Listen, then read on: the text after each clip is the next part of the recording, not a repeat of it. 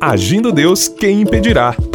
Uma palavra de fé, esperança, amor e prosperidade para a sua vida.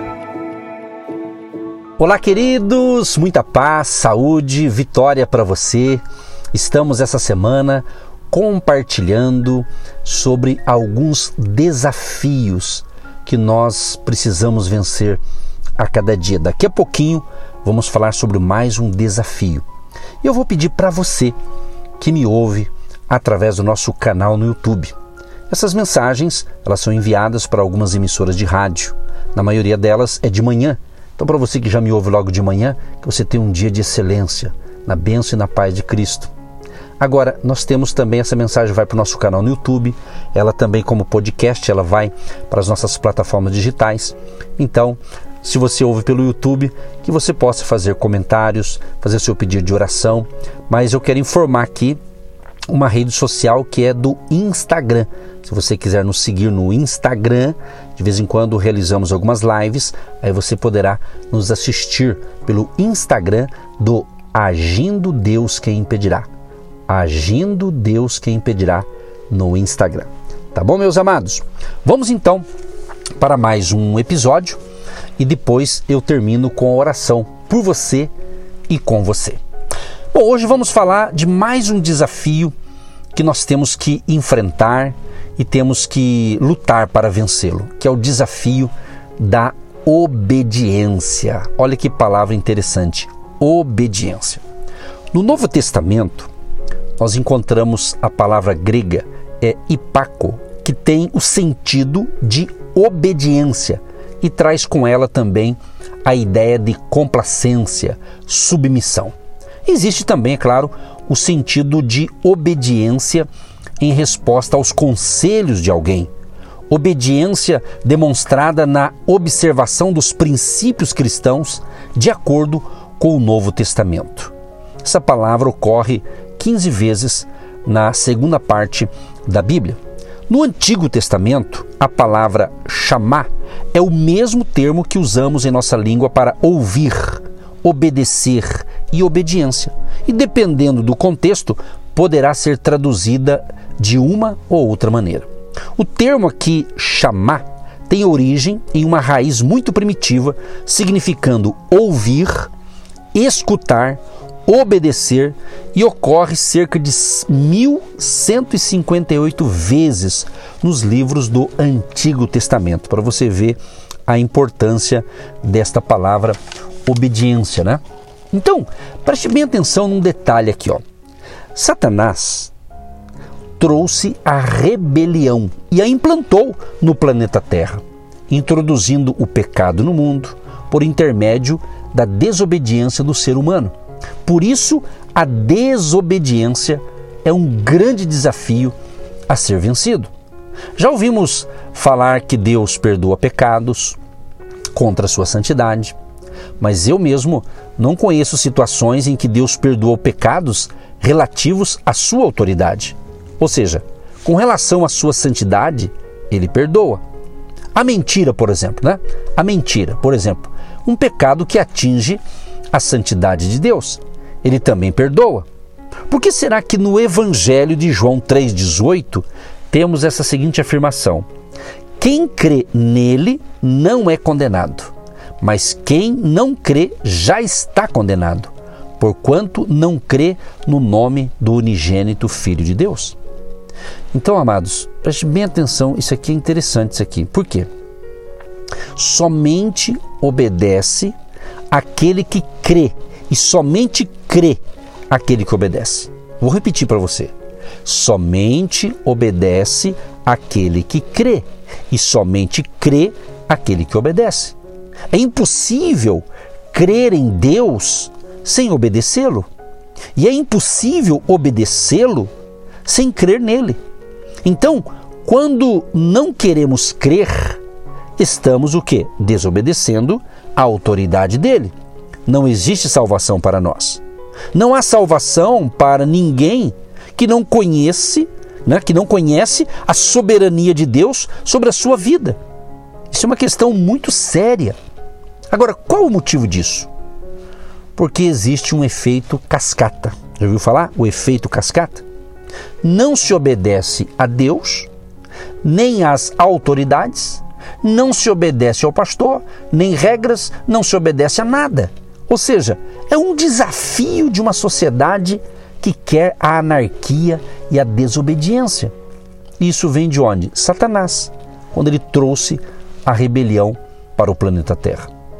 Então nós temos que se atentar a isso aqui. Temos que atentar a essa questão, porque a única virtude do paraíso estava na obediência.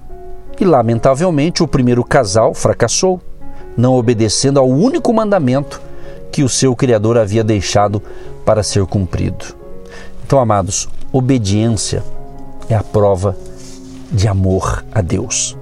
Mas eu vou repetir mais uma vez: somente obedece aquele que crê, e somente crê aquele que obedece. Então, a marca do cristão sabe, no relacionamento horizontal, é o amor. A marca, preste bem atenção, que a marca do cristão no relacionamento horizontal é o amor.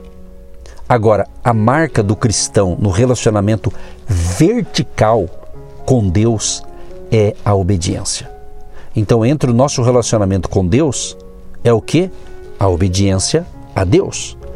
Com o nosso próximo, ou seja, o relacionamento horizontal, é o amor. Olha que interessante isso aqui. E a maior prova do nosso amor para com Deus é justamente a obediência. Será que alguém pensa que a maior comprovação do seu amor a Deus é o fato de ser um bom contribuinte financeiro? Porque a pessoa coloca uma contribuição no altar? Será que a pessoa pensa que é isso? Não a maior prova do nosso amor para com Deus é a obediência. Então, obediência, quando fala obediência, é submissão. Submissão, estamos falando o quê? De obediência a Deus, submissão a Deus. Né? Então, obediência é um sinal de submissão a Deus. Ou seja, quem obedece ao Senhor é porque aprendeu a ser submisso ao Pai. Ao Pai aqui, estou falando do Pai, Deus, né? P maiúsculo. O grande e maior exemplo de submissão que a palavra de Deus nos apresenta é Jesus Cristo. O apóstolo Paulo, ele abordou a respeito da submissão de Jesus quando escreveu a carta aos cristãos da cidade de Filipos. Ele diz assim: De sorte que haja em vós o mesmo sentimento que houve também em Cristo Jesus, que, sendo em forma de Deus, não teve por usurpação ser igual a Deus, mas aniquilou-se a si mesmo, tomando a forma de servo, fazendo-se semelhante aos homens, e, achado na forma de homem, humilhou-se a si mesmo, sendo obediente até a morte e morte de cruz. Filipenses 2, 5 a 8. Paulo escreve o texto acima justamente sobre Jesus Cristo, com muita clareza, mostrando que o Mestre anulou a si mesmo, humilhando-se para vir a este mundo, para sofrer e morrer em nosso lugar. E ele fez tudo isso, é importante destacar, sendo obediente até a morte na cruz. Agora, preste atenção, amados. O que levou Jesus Cristo a sacrificar-se pela humanidade foi a sua obediência, foi a sua submissão a Deus Pai. Ele não questionou a sua missão neste mundo, mesmo sabendo tudo o que iria acontecer-lhe. Ele simplesmente obedeceu e veio a este mundo. Mas a Bíblia, as Sagradas Escrituras, mostra ainda que há diversos outros exemplos né, de submissão a Deus. Temos a destacar, por exemplo, Abraão, que inclusive ficou conhecido como o pai da fé, exatamente por causa de sua obediência e submissão ao Senhor Deus. Isso ficou bem evidente quando Deus mandou que Abraão sacrificasse Isaque, seu único filho. Gênesis 22, do 1 ao 3 diz: E aconteceu depois dessas coisas que tentou Deus a Abraão e disse-lhe: Abraão, e ele disse: Eis-me aqui. E disse: Toma agora o teu filho, o teu único filho, Isaque, a quem amas, e vai-te à terra de Moriá e oferece-o ali em holocausto, sobre uma das montanhas, que eu te direi. Então se levantou Abraão pela manhã, de madrugada, e albardou o seu jumento, e tomou consigo dois de seus moços e Isaque seu filho, e fendeu lenha para o holocausto, e levantou-se e foi ao lugar que Deus lhe dissera. Não há registro, amados, bíblico, de que Abraão tenha se espantado, murmurado, reclamado ou mesmo duvidado da ordem de Deus, que parecia absurda em todos os aspectos. O texto que lemos acima mostra apenas que Abraão obedeceu ao Senhor. Até mesmo quando Isaac perguntou ao pai. Então falou Isaac a Abraão, seu pai, e disse: Meu pai. E ele disse: Eis-me aqui, meu filho. E ele disse: Eis aqui o fogo e a lenha, mas onde está o cordeiro para o holocausto? E disse Abraão: Deus proverá para si o cordeiro para o holocausto, meu filho. Assim caminharam ambos juntos. Gênesis 22, 7 e 8. Então, amados, Abraão foi de uma submissão tão radical, demonstrando absoluta fé em Deus, que realmente é um exemplo de fidelidade ao Senhor. Nos dias de hoje, eu não sei quantos de nós fariam, faria, né? Ou fariam tal coisa que Abraão fez. Então, esse desafio é a obediência. Vamos ser obedientes. Obedientes à palavra de Deus. Está na palavra? Você entendeu? Deus está falando algo para você? Deus falou? Apenas obedeça, que Deus vai honrar a sua obediência a obediência aos princípios da palavra, obediência àquilo que Deus tem ministrado ao teu coração, é um desafio? É. É possível vencer? Sim. Você vence de que forma? Sendo submisso à vontade de Deus. Eu, com todo amor e carinho temos aqui durante toda a semana, trazido aqui várias, várias reflexões, temos abordado vários assuntos. Aqui eu denomino as pérolas de sabedoria. Tudo isso aqui, meus amados, é justamente para você ter paz interior, é você ter alegria, é você ter prazer em viver na dependência de Deus, com a presença do Espírito Santo na sua vida. Então, obediência, obedecer é fundamental. E quando você entende o que Deus está falando na palavra e você coloca em prática, é uma forma de obedecer. O próprio Jesus, quando ele pregou ali os seus sermões, né, que ele ministrou, ele chegou um momento que ele disse: Olha, as pessoas que ouvem as minhas palavras e as colocam em prática, quer dizer, obedece, né? Ele diz assim: Eu vou compará-lo ao homem prudente que edificou a sua casa na rocha. Vieram as tempestades, vieram os problemas, mas essa casa não caiu. Por quê? Porque a pessoa fez uma boa construção na obediência aos pilares da verdade, das verdades de Deus. Mas aí ele diz: aquele que ouve as minhas instruções, as minhas palavras, mas não obedece, ou seja, não coloca em prática, eu vou compará-lo ao homem imprudente. Está edificando a sua casa na mentira, na areia, e vai vir o vento, vai vir a tempestade e vai derrubar essa casa. Então, amados, vamos obedecer. Que Deus ajude a mim e a você que está conectado com a gente, ouvindo a gente, a obedecer os princípios da palavra de Deus. Que Deus nos dê graça, força e você tenha um dia de excelência em nome de Jesus. Deus amado e querido, quero te agradecer por mais uma palavra de fé.